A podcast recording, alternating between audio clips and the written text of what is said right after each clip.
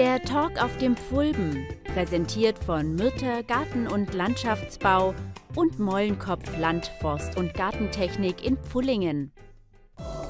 Der Talk auf dem Pfulben mit IQ Pfullingen, der Stadtbücherei Pfullingen und RTF1.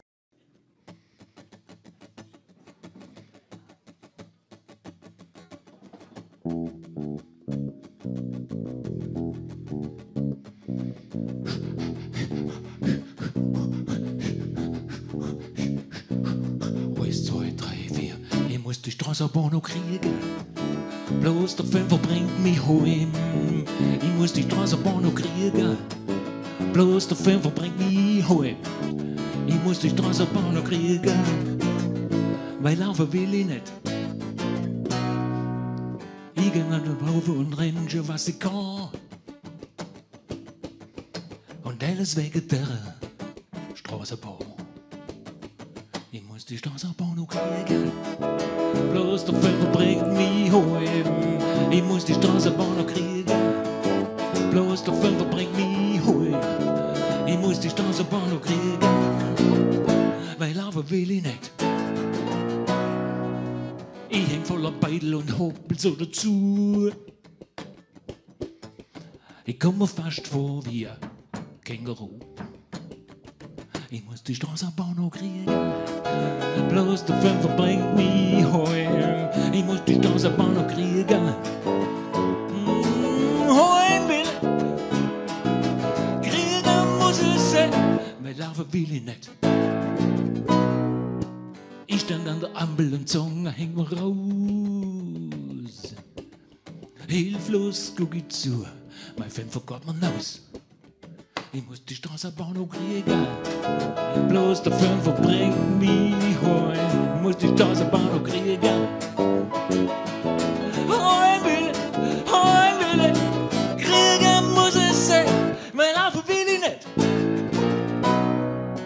Ich renn los bei Rot als allerletzte Chance. Man machte mir dir zu der Dinger Ich muss die Straßenbahn noch kriegen. Bloß der Fünfer bringt mich heim. Ich muss die Straßenbahn noch kriegen. Heim will ich. Heim will ich kriegen muss es sein. Weil laufen will ich nicht. Ich ein Köpfe nicht für ein Taxi in der Tasche. Dann lauf ich halt heim. Leg mich im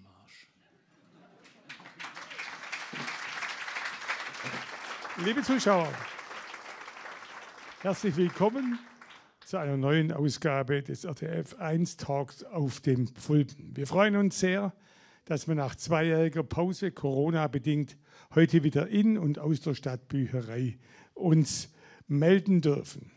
Es geht natürlich zunächst der Dank an unser EMU-Trio, die uns mit flotter schwäbischer Musik hier in diese Sendung geführt haben. Ich darf den Namen nochmal nennen. Das ist Ebbe Hermann, Mittelstuhlinger, Uli Betz. Euer Applaus.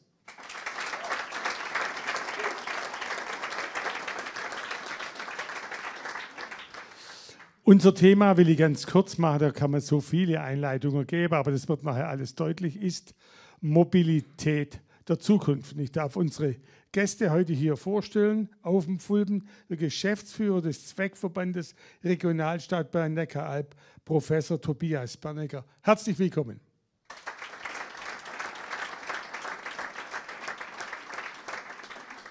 Im August dann ein Jahr im Amt als Bürgermeister von Pfullingen. Schön, dass Sie Zeit für uns haben, Herr Stefan Werner.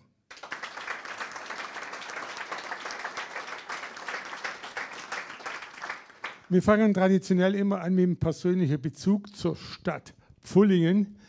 Herr Werner, Sie sind als Finanzbürgermeister aus Kirchheim gekommen. Was gefällt Ihnen besonders an Pfullingen? Alles. also das sind äh, die Bürger, die Bürgerinnen, sind die Vereinsstruktur, ist eigentlich alles tolle Stadt. Macht riesig Spaß, hier Bürgermeister zu sein und bin sehr gerne. Wunderbar. Herr Professor Bannecker, Geschäftsführer des Zweckverbandes Regionalstadtbahn Neckar-Alb. Was hat Sie bewegt, als Professor an einer Hochschule in Heilbronn für Verkehrswirtschaft und Verkehrspolitik, ja, ich will mal sagen, in die Praxis zu gehen? Ich habe nach zehn Jahren an der Hochschule gemerkt, jetzt fängst du entweder an, dich selbst zu zitieren oder du schaust, dass du mal wieder praktische Erfahrungen bekommst und dann habe ich gesagt, nachdem ich 20 Jahre hier aus der Heimat Neckaralb weg war, jetzt ist es Zeit zurückzukommen und wieder in die Praxis zu gehen und was Gutes zu machen für die Zukunft. Was waren Ihre wesentlichen Forschungs- und Lehre-Themen, die Sie in Heilbronn gehabt haben, die jetzt hilfreich sind? Ja, tatsächlich das Thema Mobilität, das Thema Zukunft der Mobilität, viel Güterverkehr, aber vor allem auch viel, wie erklärt man diese Themen rund um Mobilität und Verkehr den Menschen und wie nimmt man sie dabei mit? Ich habe mir gedacht, ich fange halt mit Zitate an und Sie dürfen sagen, falsch oder richtig, vielleicht auch nur, weil Sie Bürgermeister sind, nur ein begründendes Satz dazu. Teil 1. Die Zukunft des Verkehrs ist nicht nur eine technische Frage, sondern hat auch große Bedeutung für Wohlstand und Arbeitsplätze. Richtig oder falsch? Richtig. Wunderbar. Zweiter Teil, wir sind noch nicht ganz fertig im Zusammenhang mit Kosten und Preise kann und sollte man den Konsumenten die Wahl ihrer Verkehrsmittel überlassen. Ja. Das haben wir deutlich kontroverser vorgestellt.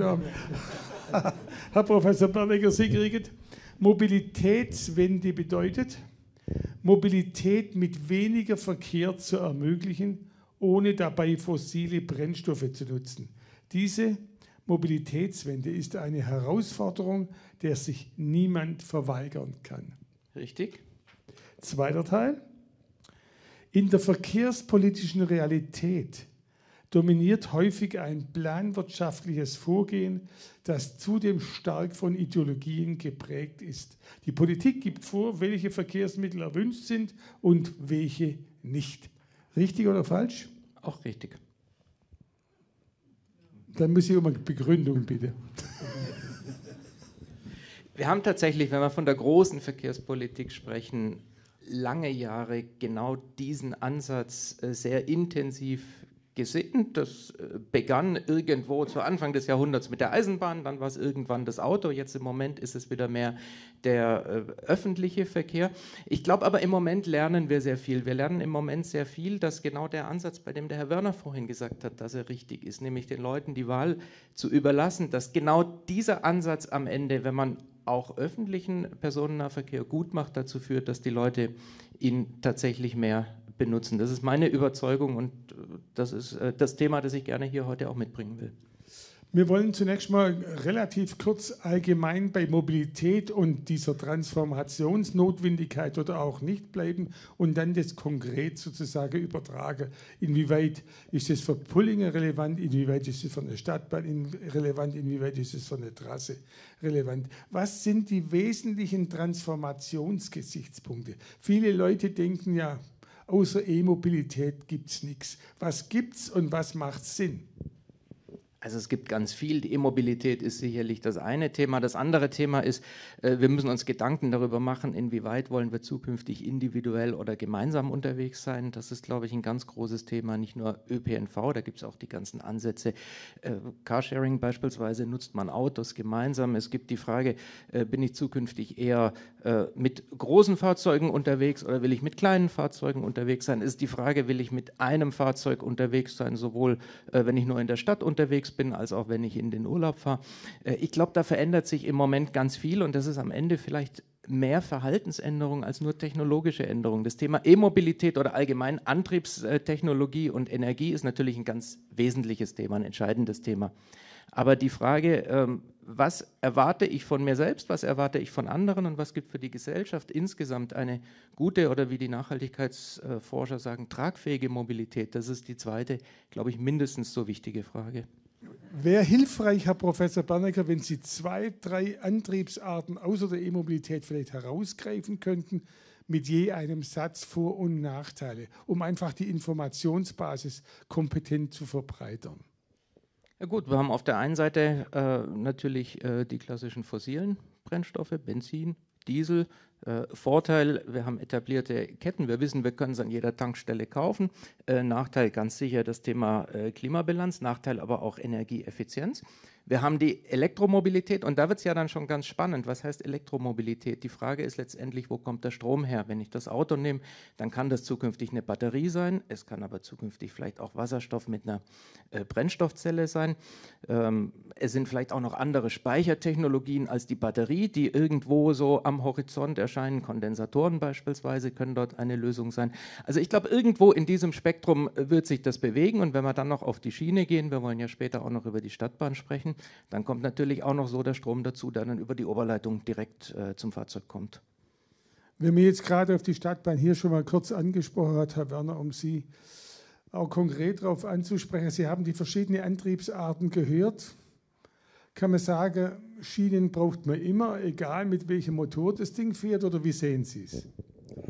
Äh, sehe ich durchaus so. Also ich habe äh, die Diskussion immer wieder, äh, ob ein schienengebundenes System noch die Zukunft ist. Ich glaube, äh, das ist äh, weniger die Frage des Systems der Schiene, sondern welche Antriebsart haben wir. Der Herr Barniger hat es gerade gesagt, äh, Regionalstadtbahn läuft jetzt geplant mit Strom, die kann vielleicht später auch mit Wasserstoff betrieben werden oder gibt es Antriebe, die ich mir heute noch gar nicht vorstellen kann.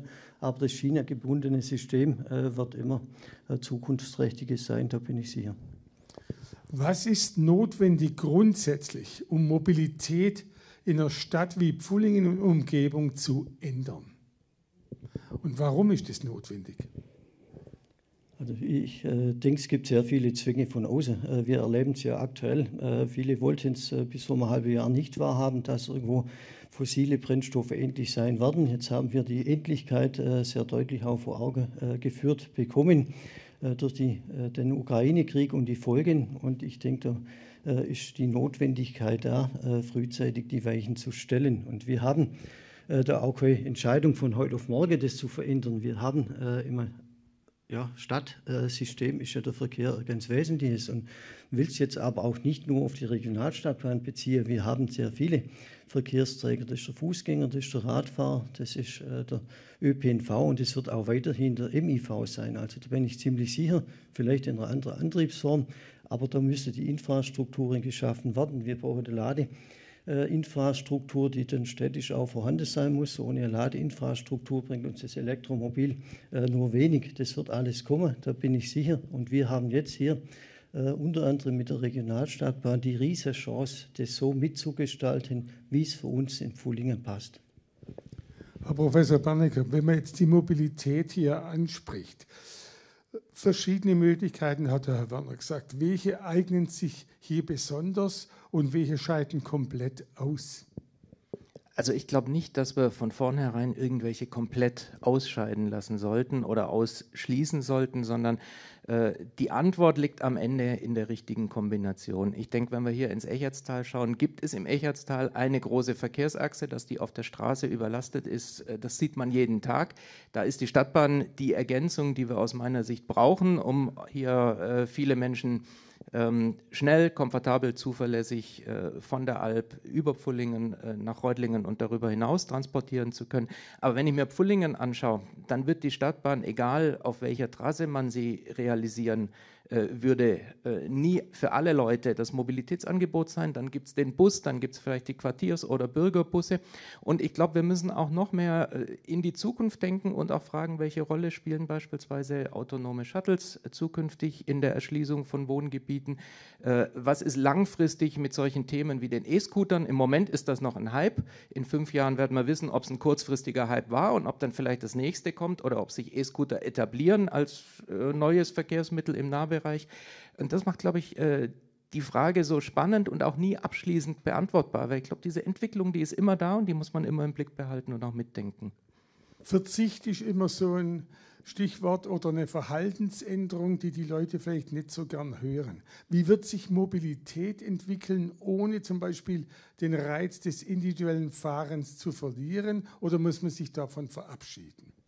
Ich glaube, sie wird anders werden. Sie wird vielseitiger werden. Es wird sich schon allein verändern. Der Grund, warum wir mobil sind, ich meine, wenn ich zweieinhalb Jahre zurückgehe, vor Beginn der Corona-Pandemie, hat sich vermutlich kaum einer von uns vorstellen können, dass wir in der Intensität im Homeoffice arbeiten, wie das jetzt heute plötzlich der Fall ist. Und äh, was ich so mitbekomme, viele wollen das auch nicht mehr zurückdrehen. Das wird eine andere Mobilität. Ich mache ein Beispiel. Ähm, wenn ich im Büro arbeite, dann habe ich vielleicht den Weg zum Arzt oder den Einkauf auf dem Heimweg erledigt. Wenn ich im Homeoffice erledige, äh, arbeite, gibt es diesen Heimweg nicht mehr. Dann wird da eine zusätzliche Fahrt ausgelöst. Ob die jetzt individueller ist oder ob das eher eine Fahrt im ÖPNV ist, das werden wir sehen. Das muss man herausfinden. Da ist viel Veränderung im Moment, was äh, die individuelle Mobilität betrifft. Zum ÖPNV natürlich, Corona hat da große Veränderungen mit sich gebracht.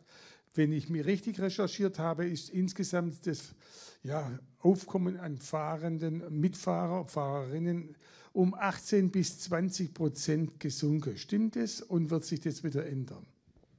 Ja, die Zahl kenne ich auch so. Was hat uns äh, Corona gelehrt? Corona hat uns gelehrt, äh, dass es wichtig ist, Abstand zu halten Corona hat uns gelehrt, dass es wichtig ist, Kontakte zu reduzieren.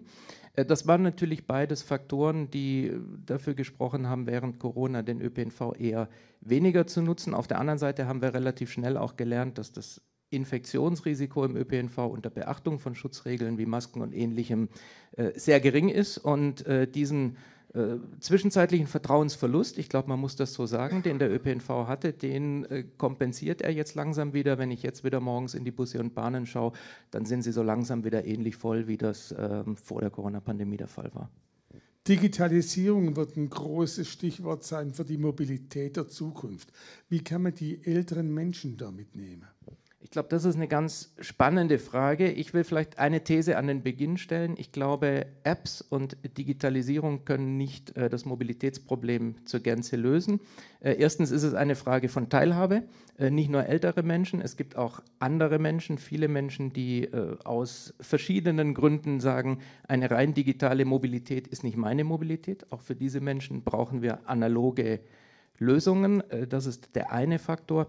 Und äh, der andere Faktor ist der, ähm, Mobilität komplett zu digitalisieren, äh, kann aus meiner Sicht alleine schon deswegen nicht funktionieren, weil die Mobilität selbst ist ja ein höchst physischer Vorgang. Da geht es ja darum, wie komme ich am Ende von A nach B und das wird immer etwas sein, was in der realen und nicht in der digitalen Welt stattfindet. Herr Werner, wenn Sie an die Mobilität der Zukunft von Pfullingen denken, jetzt unabhängig noch von der Stadtbahn, das machen wir nachher ganz dezidiert. Was sehen Sie im Augenblick und vielleicht auch für die Zukunft als, größten, als größte Probleme an für diese Stadt? Also ich denke, äh, ich habe es vorher gesagt, wir müssen die Mobilität vielseitig denken und es gibt auch nicht nur der ÖPNV, es wird alle Verkehrsträger auch in Zukunft noch geben. Und ich denke, wir müssen äh, das in der Stadt schaffen, dass äh, für alle Mobilitätsarten der richtige Platz und ausreichend Platz äh, bekommen. Und das ist ein Stadtentwicklungsthema, das geht auch von heute auf morgen. Das braucht aber ein stimmiges Konzept, da sind wir aktuell dabei, unter breiter Einbindung der Bürgerschaft ein Mobilitätskonzept zu erstellen. Und das werden wir dann, wenn es fertig ist, Schritt für Schritt äh, umsetzen, indem wir es als Grundlage für die Stadtentwicklung nutzen. Benennen wir es mal vielleicht doch ein bisschen konkreter noch. Staus, Parkplatznot, ja, schnell kann man gar nicht mehr denken. Viele Städte machen Tempo 30, damit es nicht schnell geht, damit die Leute die Freude am Autofahren verlieren sollen oder wie auch immer. Wie sehen Sie es?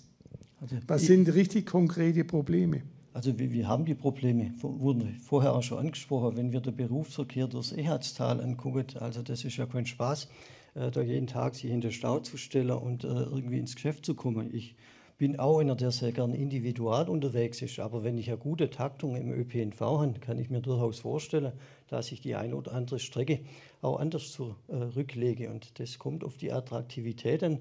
Und äh, ich habe es vorher gesagt, ich bin nicht äh, gegen äh, Verbote. Ich bin eher dafür, gute Anreize zu schaffen. Und so wird man die Wende äh, hinbekommen. Wir haben, E-Scooter war vorher Thema nächste Woche das im Bauausschuss, wo wir uns äh, über die E-Scooter, auch im Fullinger E-Bikes, E-Scooter, äh, unterhalten. Da wird ein Modellprojekt hier starten und dann gucken wir, äh, ob das trägt oder et. Und wenn es et trägt, dann war es ein Versuch wert. Und wenn es trägt, ist auch das ein, äh, ein Teil der Mobilität, der uns äh, künftig begleiten wird. Sie haben hier in Pfullingen seit März eine Mobilitätsumfrage. Wird die angenommen? Gibt es schon erste Ergebnisse?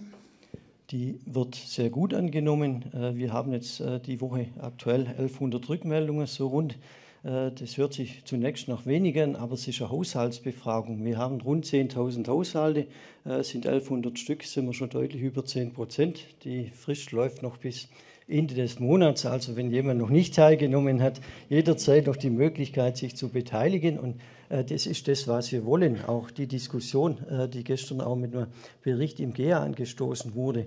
Äh, Mobilität ist ein sehr komplexes Thema. Das haben die äh, Ausführungen heute schon bestätigt. Da gibt es kein Schwarz oder kein Weiß. Da muss man sich äh, vielfältig mit äh, vielen Aspekten beschäftigen und dann muss man die für Pfullingen beste Lösung finden. Und das schaffen wir gemeinsam und da ermuntere ich alle, sich dort äh, bei der Umfrage zu beteiligen.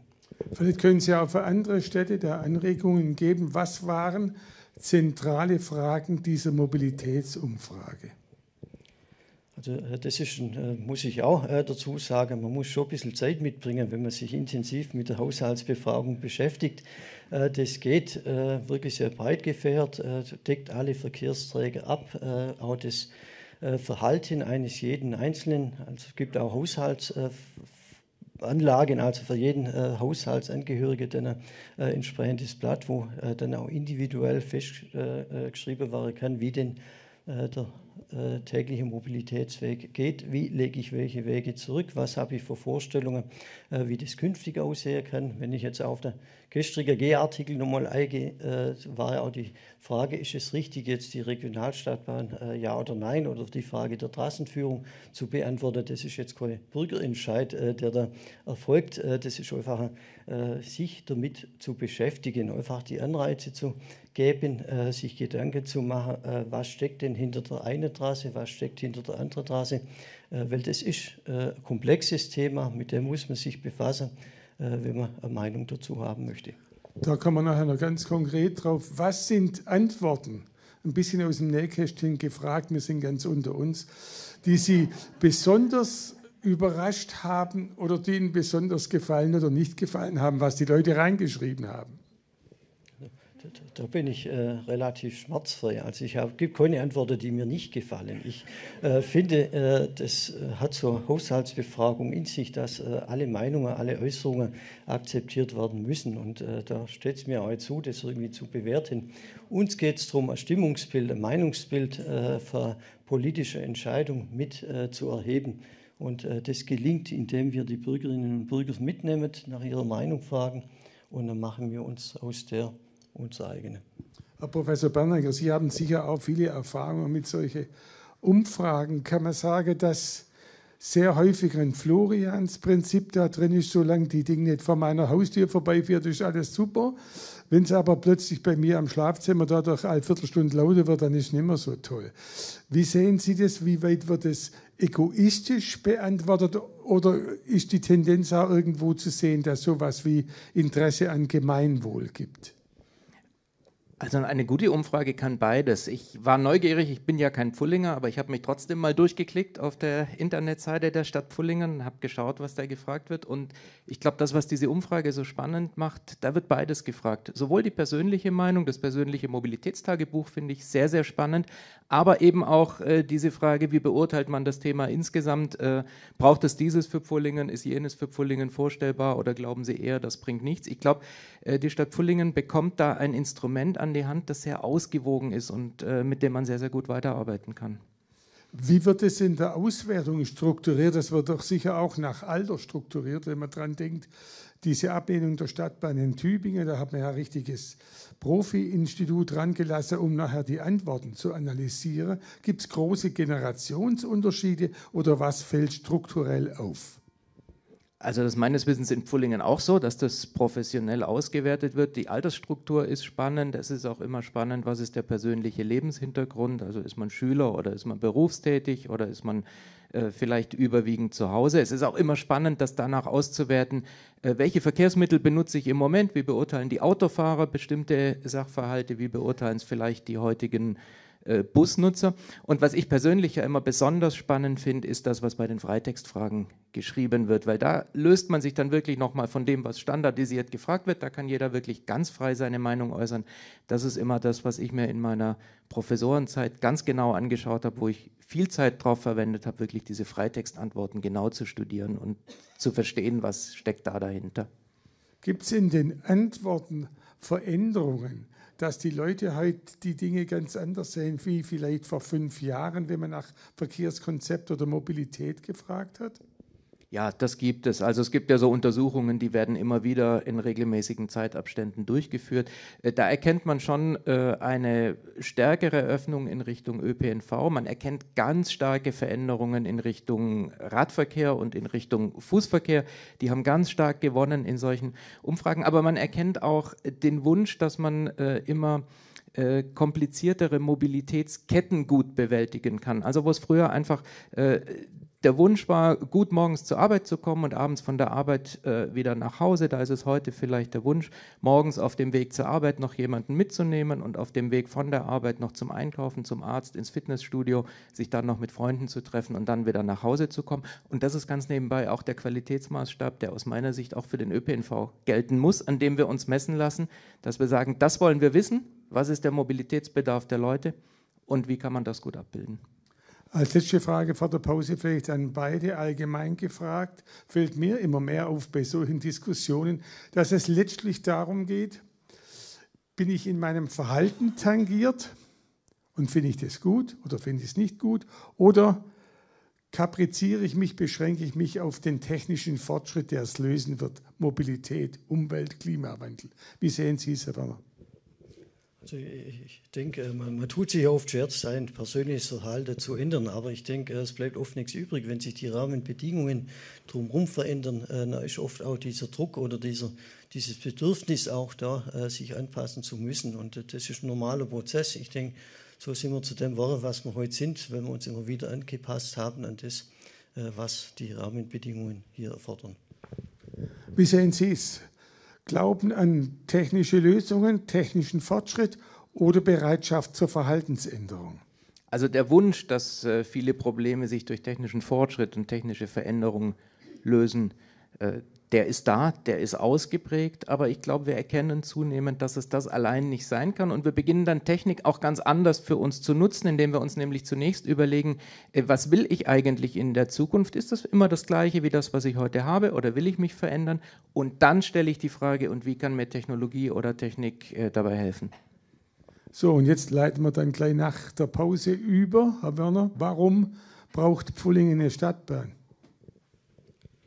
Weil das für uns eine Chance ist, die Mobilitätswende, die ohnehin kommt, äh, mit zu gestalten und ein weiterer Verkehrsträger, der durchaus attraktiv sein kann, hier in Fullingen äh, mit äh, installiert zu bekommen, ist eine Riesenchance. Es gibt sehr viele Kommunen um uns herum, die haben die Chance gerade, Teil der Regionalstadtbahn zu sein. Wir haben sie und deshalb schlage ich vor, dass wir sie auch nutzen. Gibt es zur Stadtbahn auch Alternativen, Herr Professor Bernecker, die die Mobilitätswende ermöglichen würden? Also keine Alternative, die für eine Region insgesamt mit 700.000 Einwohnern, mit äh, drei Landkreisen äh, ganzheitlich ein neues Mobilitätskonzept, beziehungsweise ich sage eigentlich lieber ein neues Klimaschutzkonzept äh, einführt, äh, das auf einen Schlag so viel bringen kann.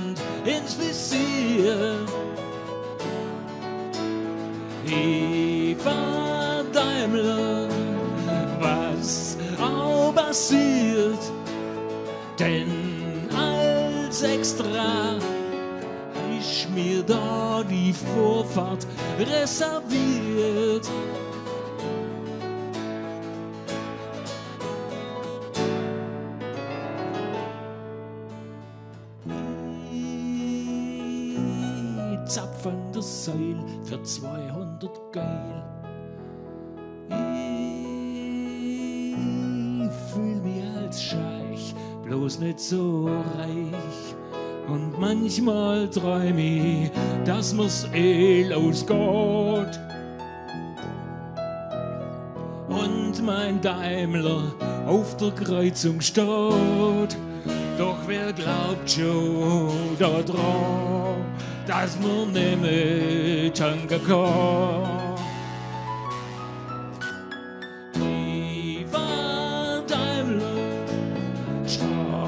Gehört mir. Wer nicht Platz macht, den nehm ich aufs Korn und ins Visier. Eva Daimler, was auch passiert, denn als Extra da die Vorfahrt reserviert.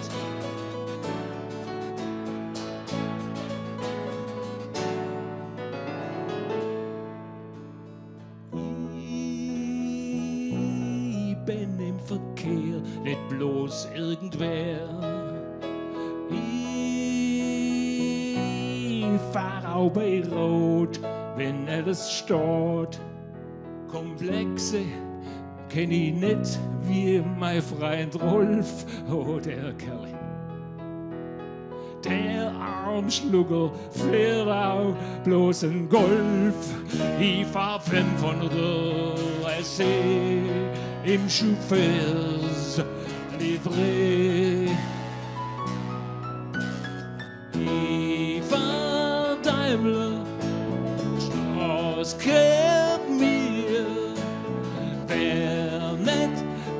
macht, den nehm ich aufs Korn und ins Visier.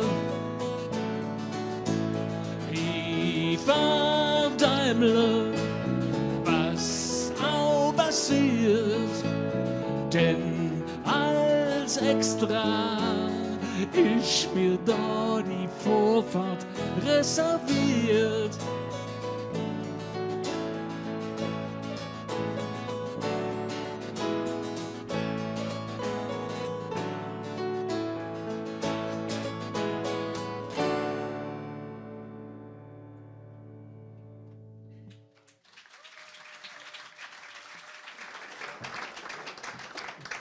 Vielen Dank, Emu Herbst-Trio. Ich gebe die Frage weiter, Herr Werner. Fahren oder Daimler in zehn Jahren in Pfullingen? Würde ich nicht ausschließen. Also der Bürgermeister fährt kein Daimler, aber ich- vielleicht der eine oder andere oder sicher der eine oder andere auch weiterhin. Aber der Herr Professor Berdecker hat natürlich aus seiner Hochschulzeit zwei Daimler sicher noch. Genau so ist es. Aber in zehn Jahren immer. In zehn Jahren nimmer. Äh, in zehn Jahren hat er tatsächlich fest vor, höchstens noch ein Auto für den Haushalt zu haben. Und was das dann für eins ist, da gucken wir mal, was dann auf dem Markt ist. Was wird der Daimler wohl sein in zehn Jahren? Sie haben es vorher gesagt, man weiß es nicht. Sind die so offen? Man hat das Gefühl, jetzt wird sehr auf E-Mobilität produziert. Sind die tatsächlich Antriebsart offen? Also ich glaube, da passiert gerade was anderes, was noch sehr viel spannender ist, nämlich dass Automobilhersteller, nicht nur der Daimler, auch andere, werden zu Mobilitätsanbietern. Das heißt, da bekommen wir zukünftig nicht nur Autos, da bekommen wir Mobilitätslösungen. Das äh, sehen Sie heute schon.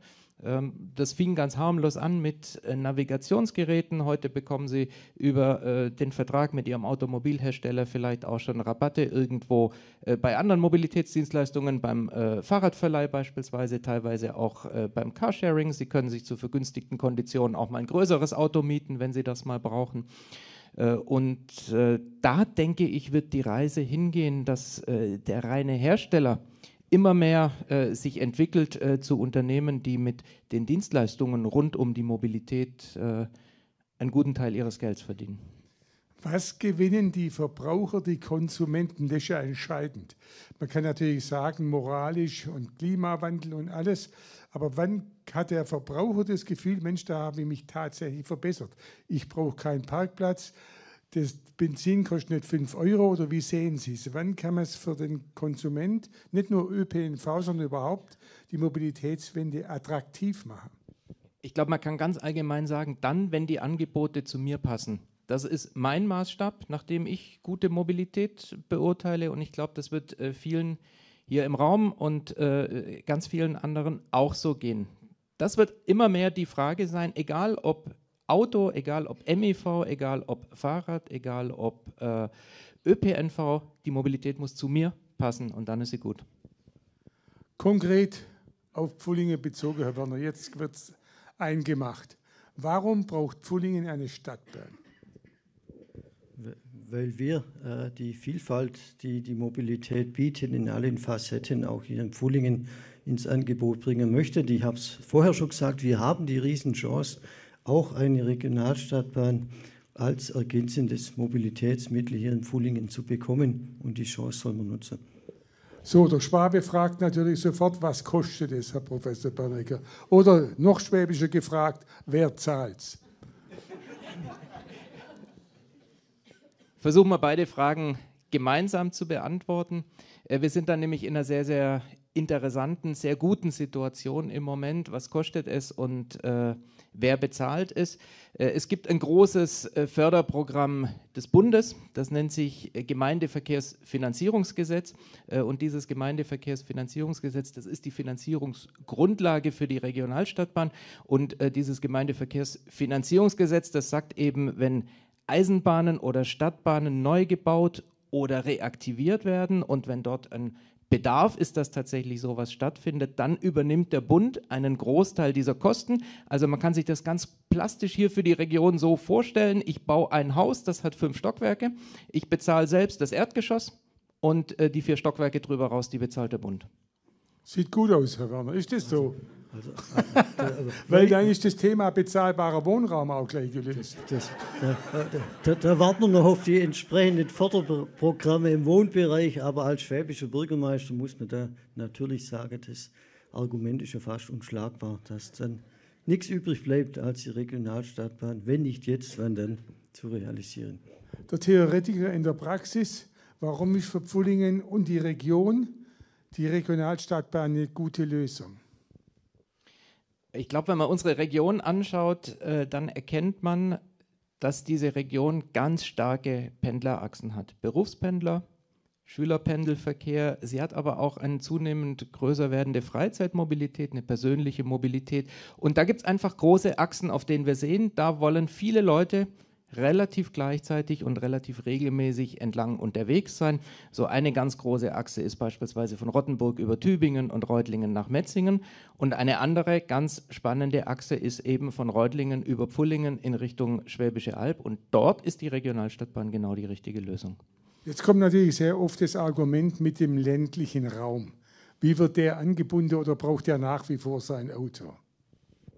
Der ländliche Raum wird angebunden. Es kann natürlich nicht in jedem Dorf äh, in der kompletten Region die Regionalstadtbahn halten. Das wäre übrigens auch nicht wirtschaftlich. Dafür würde ich auch nicht diese hohen Zuschüsse bekommen. Äh, das heißt, eine ganz spannende Frage für uns ist die, wie kommen die Menschen zur Stadtbahn? Wir haben das Anschlussmobilität mal genannt, so als Arbeitsbegriff, unter dem wir das sehr intensiv diskutieren wollen. Herr Werner, ich hoffe, dass wir da auch noch in Pfullingen dazu kommen, dass wir da eine sehr äh, gute Diskussion miteinander führen, weil ich glaube, das ist eine der ganz entscheidenden Fragen, um die Stadtbahn am Ende wirklich gut zu machen. Und wie komme ich zur Stadtbahn? Da glaube ich wieder, da muss es mehrere Antworten geben. Das kann dann vom Bürgerbus äh, über den eigenen Pkw bis hin zum Fahrrad und vielleicht auch irgendwann mal autonomen Lösungen gehen. Herr Werner, wie setzt man es um? Die Stadtbahn. Ja, aber es gibt offensichtlich zwei Trassen, die ziemlich heftig konkurrieren. Eine ist die alte, das alte Gleis, wo heute die Kinder und die Fahrradfahrer mit großer Freude verkehren. Und das andere ist wohl durch die Innenstadt, aber Sie wissen es besser. Also auch hier haben wir eine sehr luxuriöse Situation. Wir haben zwei Trassen, über die wir diskutieren können. Und äh, bei beiden Trassen, wenn man die Planung, die äh, gibt es bei uns im Internet, die ist in der Machbarkeitsstudie auch ziemlich deutlich ausgeführt, gibt es in beiden äh, Trassenvarianten Hürden, äh, die man aus dem Weg räumen muss und äh, spricht äh, durchaus äh, eins klar für eine äh, Trasse. Wenn ich es mir raussuchen könnte und es realisierbar wäre, wäre ich der Befürworter der Innenstadttrasse, weil das äh, die Trasse ist, die durchaus nicht an Pfullingen vorbeiführt, sondern wirklich auch in Pfullingen, äh, Leben in Pfullingen, mit Leben nach Pfullingen in die Innenstadt bringt. Und das ist das, was ich durchaus für richtig erachte. Bloß, äh, ich habe es vorher schon gesagt, das Thema ist sehr komplex und äh, da muss man wirklich äh, das konkret beleuchten. Und wir sind jetzt zum richtigen Zeitpunkt mit unserer Mobilitätskonzepterstellung äh, am richtigen Zeitpunkt am Start. Wir können jetzt in der Vorplanung beide Trassen äh, sauber beleuchten und können dann nachher gucken, welches ist die Trasse, die für Pfulling am meisten bringt. Und die Entscheidung, ich äh, wiederhole mich da, aber das finde ich äh, ganz wichtig zu betonen, nicht wir in Pfullingen entscheidet, ob die Stadtbahn kommt oder nicht. Wir haben aber jetzt die riesige Chance, äh, für Pfullingen die beste Trassenvariante zu wählen. Und äh, auch wenn sehr viel äh, an Zuschüssen nachher zur Finanzierung beiträgt, muss man aber auch diesen Punkt äh, dann letztlich vor der finale Entscheidung sehen. Äh, was kostet es? Ist es weiterhin finanzierbar? Auch Bund und Land wird gucken müssen, ob die Dinge finanzierbar sind.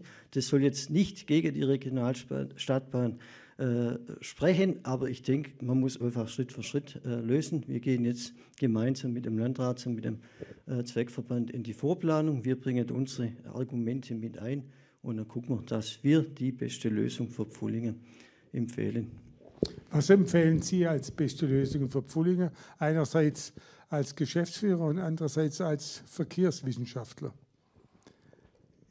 Ich empfehle vor allem den Pfullingern einen intensiven Dialog und ich glaube, da sind Sie auf einem sehr guten Weg. Äh, was sind die Kriterien? die am Ende die beste Lösung ausmachen. Ist es die Erschließung der Innenstadt? Ist es die äh, Lage der Haltestellen zu den Wohngebieten? Ist es die Frage, welche der beiden Varianten ergänzt sich besser mit dem Radwegenetz? Sind es vielleicht ganz andere Fragen? Und ich glaube, äh, die Definition dieser Fragen und auch das Finden der Antworten auf diese Fragen, das gelingt hier in Pfullingen am besten. Das ist auch nicht der Anspruch des Regionalverbands, dass wir diese Fragen äh, für äh, die Pfullingerinnen und Pfullinger beantworten wollen, aber wir wollen mit ihnen gemeinsam den Weg gehen, auf diese Fragen gute Antworten zu finden. Und daraus, da bin ich fest überzeugt davon, ergibt sich äh, die letztendliche Antwort auf die Frage, welche der beiden Trassen soll es denn sein, dann fast automatisch. Was sind, Herr Werner, konkret gefragt, die Hauptargumente, sagen wir jeweils zwei, für die Trasse oder für die Innenstadtstrecke? Was wird häufig als Argument dafür oder dagegen gebracht? Also ich denke, häufig äh, wird für die äh, Trasse auf der alten Bahnstrecke äh, das vorgebracht, dass ja die Trasse da ist. Aber ich finde, auch das ist ein Stück weit zu kurz. Äh, äh, gesprochen, weil die Trasse ist zwar da, aber die reicht von der äh, Ausbaubreite ja nicht für das, äh, was zumindest im jetzigen Zustand nicht für das, was an der Stelle entstehen soll. Äh, das ist das Argument, das man auch da mit gelten lassen muss. Es gibt sicher auch in der Innenstadt äh, das ein oder andere, die ein oder andere im wahrsten Sinne des Wortes Engstelle. Da muss man gucken, wie man sowas sauber lösen kann. Aber ich denke, es gibt für viele Fragen, für viele äh, Herausforderungen auch entsprechende Lösungen. Möchte aber auch an der Stelle, wir äh, sprechen sehr viel über äh, Konflikte, Regionalstadtbahn, motorisierter Individualverkehr, eventuell auch Radverkehr. Wir haben es aktuell, wenn man die alte Bahntrasse anguckt, Fußgänger und Radfahrer und Radschnellweg sind drei Mobilitätsvarianten, die jetzt schon kollidieren. Der Radschnellweg gibt es so formal noch nicht, ist aber auch die bevorzugte Trassenführung für den Radschnellweg wäre die äh, alte Bahnstraße. Äh, und das gibt kein richtig, kein falsch. Wir müssen gucken, was passt am besten nach Pfullingen. Und äh, der Konflikt von äh, scheinbar äh, gut zu harmonisierenden Verkehrsarten, Fußgängerrad, Schnellweg, Radfahrer, äh, ist auch überall nicht vorhanden. Also erlebt man ganz aktuell auf der Radstrecke Fußgänger, Radweg kombiniert. Da gibt es durchaus Konflikte. Was für Takte muss man sich da vorstellen? Was sind technisch sozusagen, wenn man jetzt von der alten Straßenbahn natürlich absieht, was sind technisch die positiven Kriterien der Stadtbahn? Also vielleicht zunächst zu den Takten. Ein Blick auf unser Angebotskonzept, wie wir es für Pfullingen geplant haben. Das sind äh, vier Züge in der Stunde. Das gibt dann also einen Viertelstundentakt in Richtung Reutlingen, weil das ist die größere Nachfrage und es ergibt dann ab Pfullingen auf die Schwäbische Alb in Richtung Engstingen einen 30-Minuten-Takt, also zwei Züge in der Stunde. Äh, das ist das, was äh, dort dann äh, zum Angebot passt. Ich denke, das ist beides ein sehr attraktives Angebot. Richtung Engstingen ist das immer noch eine Verdoppelung gegenüber dem heutigen Busangebot und ein Viertelstundentakt in Richtung in Richtung äh, Reutlingen, wobei die Züge dann abwechselnd in Richtung Tübingen und äh, in Richtung Omenhausen, Gomaringen und äh, Mössingen weiterfahren. Äh, das gibt natürlich ein völlig neues äh, Mobilitätsangebot für Pfullingen. Und technisch, früher gab es ja da so eine Zahnradbahn, wie kommt man auf die Höhe Engstinger? Das war tatsächlich eine der spannendsten Fragen jetzt bei der Ausschreibung des Fahrzeugs. Wir haben ja Anfang des Jahres einen Auftrag erteilt äh, zur Konstruktion, zum Bau und zur Lieferung von Fahrzeugen für die Regionalstadtbahn Neckaralb. Früher war es die Zahnradbahn von Honau zur Station Liechtenstein, äh, 10% Steigung. Äh, wir sind stolz darauf, dass wir zukünftig die steilste Straßenbahnstrecke in Deutschland, möglicherweise sogar in Europa haben werden, die das ohne Zahnrad schafft. Das macht Technik heute möglich. Das vielleicht auch nochmal zu unserer Frage vorhin, was macht Technologie möglich? Heute geht das ohne Zahnrad. Übrigens, die große Herausforderung ist weniger das Raufkommen, sondern das sicher wieder runterkommen. Ich habe gedacht, runter kommt mir immer, die Frage ist nur wie. Deswegen sicher. Jetzt natürlich aus Ihrer Sicht, äh, was gewinnt der Normalpfullinger? Das fragt er sich ja. Der Normalpfullinger muss ja sich sagen, ich komme billiger zu meiner hauptsächlichen Arbeit, ich komme billiger am Wochenende irgendwo hin. Ja, es macht Spaß da zu fahren, das ist ganz wichtig. Also Pfullinger gewinnt äh, ein weiterer Verkehrsträger, äh, zwischen dem er wählen kann. Er hat ja weiterhin äh, die Auswahl zwischen dem, was ihm äh, vom, von seinen Bedürfnissen her am besten liegt. Und äh, das finde ich klasse, wenn man äh, zwischen sehr vielen Verkehrsträgern die Wahl treffen kann, die, die für einen am besten passt. Was muss man zu der Stadtbahn noch wissen? Was spricht gelegentlich dagegen? Sau teuer? Sauteuer ist, glaube ich, nicht das Argument, weil wir die exzellente äh, Förderkulisse haben. Was man sicherlich äh, intensiv begleiten muss, ist äh, Stadtbahn ist Schienenverkehr. Das bedeutet, äh, wir bauen eine neue Infrastruktur. Das bedeutet auch, wir werden in Pfullingen eine Baustelle haben. Und diese Baustelle, die muss man gut planen, diese Baustelle muss man gut begleiten, äh, die muss man gut abwickeln, weil während die Stadtbahn gebaut wird, muss der Verkehr ja weiter funktionieren, muss Pfullingen als Stadt weiter funktionieren. Das ist sicherlich eine, eine Herausforderung, die wir haben bei der Stadtbahn. Mancher sagt, das spricht dagegen. Ich sage, es spricht nicht dagegen, es ist beherrschbar. Aber es ist ein Thema, das man eben früh miteinander angehen muss und wo man gute Lösungen finden muss. Stichwort, Herr Werner, Planung.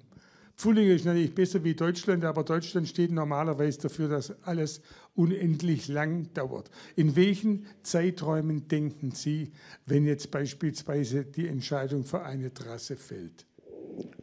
Ich hätte äh, schon die Erwartung, dass wir äh, mit Fertigstellung unseres Mobilitätskonzeptes, das wird so Anfang nächsten Jahres sein, äh, dann auch die Vorplanung so weit vorangetrieben haben. Da ist aber Planungsträger nicht die Stadt, sondern der Landkreis regional.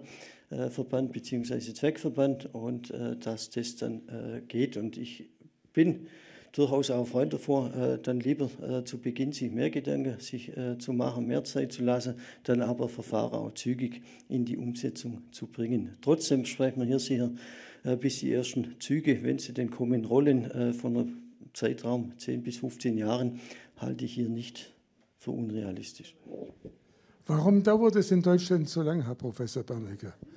Da bauen die Schweizer ja zwei Gotthardtunnel in der Zeit. Warum dauert das in Deutschland sehr lange? Wir denken sehr lange zunächst mal drüber nach, bevor wir in die Umsetzung gehen. Also bei der Regionalstadtbahn Neckaralb, die erste große Machbarkeitsstudie ist von 2004. Die ist also jetzt 18 Jahre alt, die ist inzwischen zweimal aktualisiert worden. Äh, die Zeit war vielleicht erforderlich, um äh, bestimmte Grundlagen zur Finanzierung, um bestimmte Grundlagen auch zur Organisation. Unseren Zweckverband gibt es zum Beispiel seit 2019, um all diese Dinge zu regeln, aber es kostet natürlich Zeit. Äh, die Schweiz hat eine andere Organisation im Bereich des Verkehrs. Das macht sie schon mal schneller.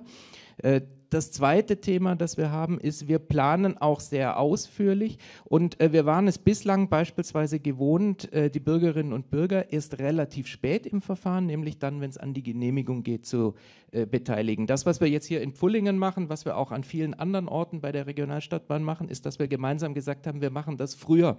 Uns interessiert jetzt die Meinung der Pfullingerinnen und Pfullinger. Wir sprechen in einer Phase, in der äh, die Planungen so reif sind, dass es sich lohnt, darüber zu sprechen mit den Menschen. Aber wir haben noch nicht alles bis ins letzte Detail ausgeplant und müssten dann wieder von vorn anfangen, wenn sich aus dieser Beteiligung zum Beispiel etwas ändert. Das ist so ein Ansatz, den wir gehen, mit dem wir hoffen, schneller zu werden. Erklären Sie mal bitte, wie die einzelnen Schritte der Planung sind. Im ersten Schritt prüfe ich, ist es grundsätzlich machbar? Macht so eine Idee überhaupt Sinn oder ist sie technisch oder wirtschaftlich äh, unmöglich? Wenn ich weiß, es kann technisch funktionieren, es hat eine Aussicht, wirtschaftlich zu sein, dann mache ich eine erste Vorplanung. Das heißt, es ist der Moment, in dem erstmalig dann Ingenieure rangehen, Pläne zeichnen, Skizzen machen, sich überlegen, was könnten Varianten sein, um so eine Planung umzusetzen. Im Anschluss an die Vorplanung werden diese Skizzen und Varianten diskutiert, werden verfeinert. Dann gibt es ein Genehmigungsverfahren, das ist ein Verwaltungsverfahren, da gibt es in Deutschland ganz genaue Regeln, wie das abläuft. Und wenn ich dann die Baugenehmigung habe, dann geht es eben darum, den eigentlichen Bau zu planen, dann geht es darum, den Bau auszuschreiben, äh, zu bauen. Parallel schaue ich dann, wer betreibt das Ganze, also wer fährt die Züge am Ende. Und am Schluss bringe ich das alles zusammen und dann kann ich es eröffnen. Und wer kontrolliert die Lieferketten? Die Lieferketten äh, werden kontrolliert, äh, je nachdem in der Bauwirtschaft äh, entsprechend durch die dortigen Aufsichtsbehörden. Die Lieferketten für die Fahrzeuge werden von den Aufsichtsbehörden für die Fahrzeuge kontrolliert. Und letztendlich haben wir ja ähm, vielleicht nochmal sowas wie eine immaterielle Lieferkette, nämlich irgendjemand muss das alles zusammenbringen, Planung, Bau, Fahrzeuge, Infrastruktur. Äh, wir müssen einen Tarif haben, äh, wir müssen einen Fahrplan haben am Ende. Und das ist der Zweckverband. Das ist eine unserer ganz zentralen Aufgaben, das ähm, zu koordinieren und zu schauen, dass diese Rädchen am Ende alle ineinander greifen. Wie viele Leute gehen rein in so einen Zug? Also ich meine jetzt bequem. Also die Züge, äh, die wir jetzt ähm, bestellt haben, da gehen bequem bis zu 450 Leute rein, Sie wenn wir haben Doppeltraktion keine fahren. Züge bestellt. Es sind Züge bestellt für die Regionalstadtbahn Neckaralb insgesamt. Also wir denken beim Bestellen von Zügen im Netz. Und äh, für dieses Netz sind jetzt die ersten 30 Züge bestellt. Und äh, dann haben wir Optionen vereinbart und so wie das Netz wächst, äh, können wir dann weitere Züge nachbestellen, sodass wir dann für alle Strecken, die im Moment in der Planung vorgesehen sind, auch ausreichend Züge haben. Und in Tübingen wird nie eine fahren? Das ist eine Entscheidung, die liegt äh, bei den Tübingerinnen und Tübingern. Im letzten Jahr hat äh, Tübingen entschieden, dass auf der Trasse, die zur Abstimmung stand, keine Regionalstadtbahn verkehren soll. Äh, die Regeln für Bürgerentscheide sehen vor, dass solche Bürgerentscheide drei Jahre gelten. Und äh, das heißt, in drei Jahren ist es dann äh, eine Aufgabe der äh, Stadtgesellschaft und des Gemeinderats und äh, der Stadt Tübingen zu bewerten, ob man äh, das, was bis dahin bei der Regionalstadtbahn passiert ist, ähm, zum Anlass nimmt und sagt, äh, man diskutiert und bewertet die Situation einer Innenstadtstrecke in Tübingen nochmal neu oder ob das nicht passieren wird. Wie ist in Reutlingen? Wie ist da die Trasse? Ist das eigentlich klar? Ich weiß es nicht. Reutlingen hat eine ganz ähnliche Diskussion wie Pfullingen. Auch in Reutlingen gibt es Varianten. In Reutlingen gibt es die Möglichkeit, die Regionalstadtbahn durch die Gartenstraße und die Albstraße verkehren zu lassen, so wie früher die Straßenbahn unterwegs war auf der Albstraße. Äh, es gibt die Möglichkeit, ähm, am Echertsufer und durch die Lederstraße unterwegs zu sein. Und es gäbe auch die Möglichkeit, in Reutlingen die alte Bahntrasse zu nutzen, die Honauer Bahn. Jetzt natürlich gibt es folgendes Problem. Infrastrukturprojekte werden in Zukunft immer mehr über Grenzen einzelner Kommunen hinaus wirken.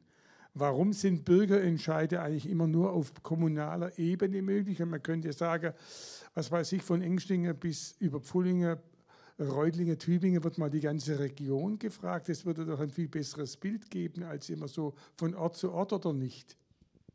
Für den Bürgerentscheid sieht das Gesetz diese Möglichkeit im Moment nicht vor. Das ist ein Thema der kommunalen Selbstverwaltung. Das ist äh, innerhalb der Kommune zu entscheiden, ein Bürgerentscheid. Man kann sich aber inhaltlich äh, glaube ich, ist es äh, sehr wichtig, diese Frage zu diskutieren, ob äh, Infrastrukturprojekte, die über Gemeindegrenzen hinaus wirken, nicht eines Instruments bedürfen, das wir im Moment nicht haben, aber über das wir diskutieren sollten, äh, dass es auch ermöglicht, gemeinsam über Gemeindegrenzen hinaus äh, über solche Infrastrukturprojekte Entscheide herbeizuführen. Schlussrunde, um es auf den Punkt zu bringen. Herr Werner Sitter wird anfangen. Mobilität der Zukunft in Pfullingen. Werner Doppelpunkt. Ist sehr vielseitig, äh, erfüllt alle äh, Bedürfnisse, die in Pfullingen vorhanden sind. Herr Professor Barnecker, Mobilität der Zukunft in Pfullingen. Kann all das, was heute in, für die Mobilität in Pfullingen gut ist und hat zusätzlich mit der Regionalstadtbahn noch eine weitere Komponente, die es für die Pfullingerinnen und Pfullinger noch besser macht. Also Sie werden auf jeden Fall eingeladen wieder, weil Sie auf keinen Fall die Sendung überziehen. Vielen Dank.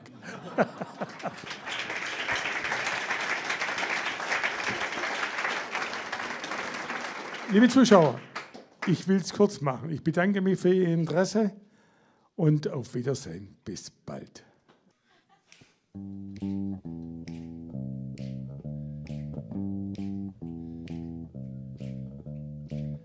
Dua, dup, dua.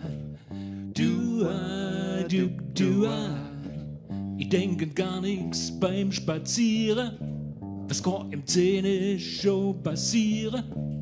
Das ist ja mittler Ende Nacht. Und plötzlich höre ich so ein Klirren. Und in der Luft fängt's an zum Schwirren. Und auf einmal hat's auch furchtbar kracht. Was ist denn das? Was ist denn das? Ja, was hab ich denn da gesehen? Ein UFO gesehen. Guck, guck, der Dieb im Wald ist quer. Guck, guck, ich hab ein UFO gesehen. Ganz deutlich und ja ziemlich lang. Der Flieger schwebt jetzt in meine Richtung und er landet in der Lichtung und zwei grüne Männler steigen aus. Der eine meint, ach ist der niedlich und hoffentlich ist der auch friedlich. Das gleiche habe dabei auch denkt. Was ist denn das? Was ist denn das? Ja, was hab ich denn da gesehen? Guck, guck, ich hab ein Der Dieb im Wald ist quer. Guck, guck, ich hab ein UFO gesehen. Ganz deutlich und auch ziemlich lang. Dua, dup, dua. Dua, dup, dua. Einer macht fürs Fernsehen Bilder, weil er meint, ich bin ein Wilder. Und er will er nur ein Interview. Ich sprech Hochdeutsch, was ich kann. Da schwätzt mich ein Männle an. Mensch, red's weiter Schwäbisch wie mir auch. Was ist denn das? Was ist denn das? Ja, was hab ich denn da gesehen? Ja, was wohl? Guck, guck, ich hab ein UFO gesehen. Guck, guck, der Dieb im Wald ist quer. Guck, guck, ich hab ein UFO gesehen. Ganz deutlich und auch ziemlich lang. Ein UFO gesehen. Guck, guck, der Dieb im Wald ist quer. Guck, ich hab ein UFO gesehen. Ganz deutlich und auch ziemlich lang.